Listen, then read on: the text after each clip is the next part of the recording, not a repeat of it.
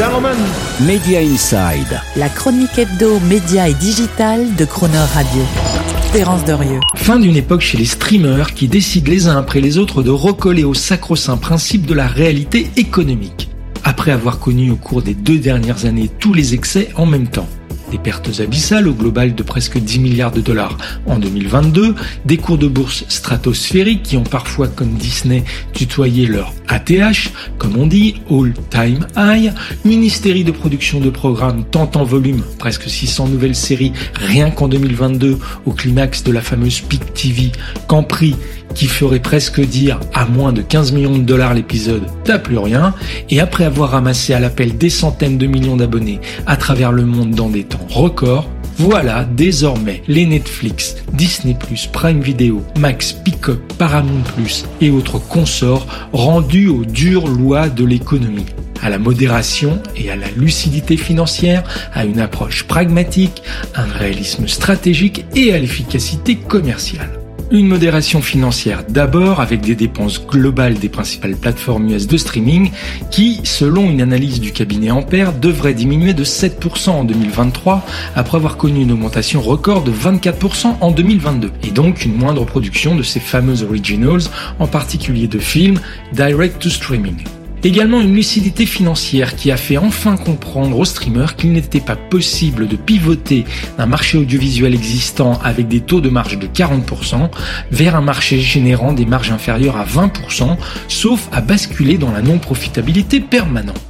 Du coup, tous les acteurs sûrs de leur pricing power n'hésitent plus à enchaîner les hausses tarifaires, à l'image de celle encore attendue prochainement pour l'abonnement Netflix. Un Netflix toujours qui finit même par rendre payante son offre au Kenya, jusque-là gratuite.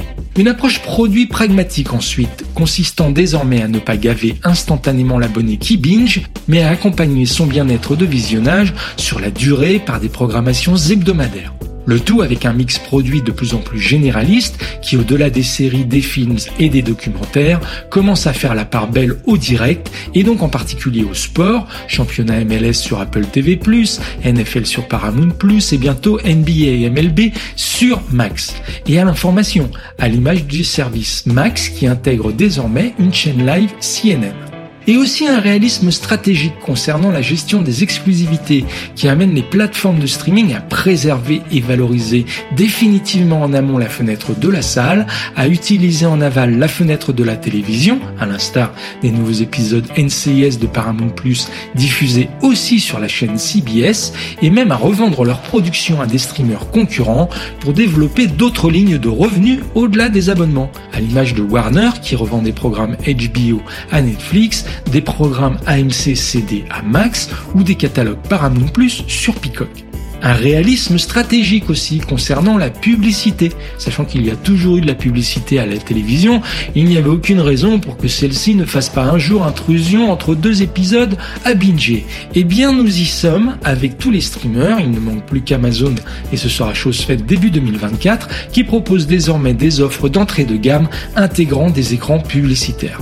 Enfin, de l'efficacité commerciale dans la relation avec l'abonné. Tous les streamers ayant désormais compris qu'il est plus rentable de garder ses abonnés sur la durée que de conquérir des cohortes d'abonnés infidèles et volatiles. Au point de commencer, comme l'évoquait récemment le directeur financier de Warner Bros. Discovery, à réfléchir à commercialiser des offres à l'année plus avantageuses et à des mécanismes de résiliation plus difficiles que le sans engagement, au moins le moins généralisé. Une efficacité commerciale qui se matérialise aussi par la fin du partage de comptes, les streamers apprenant désormais, Netflix et Disney en tête, qu'il n'y a aucune raison de continuer à apprendre à vivre avec ça, selon le bon mot de Reed Hastings, le fondateur de Netflix, et que chaque abonné doit désormais payer son écho mensuel.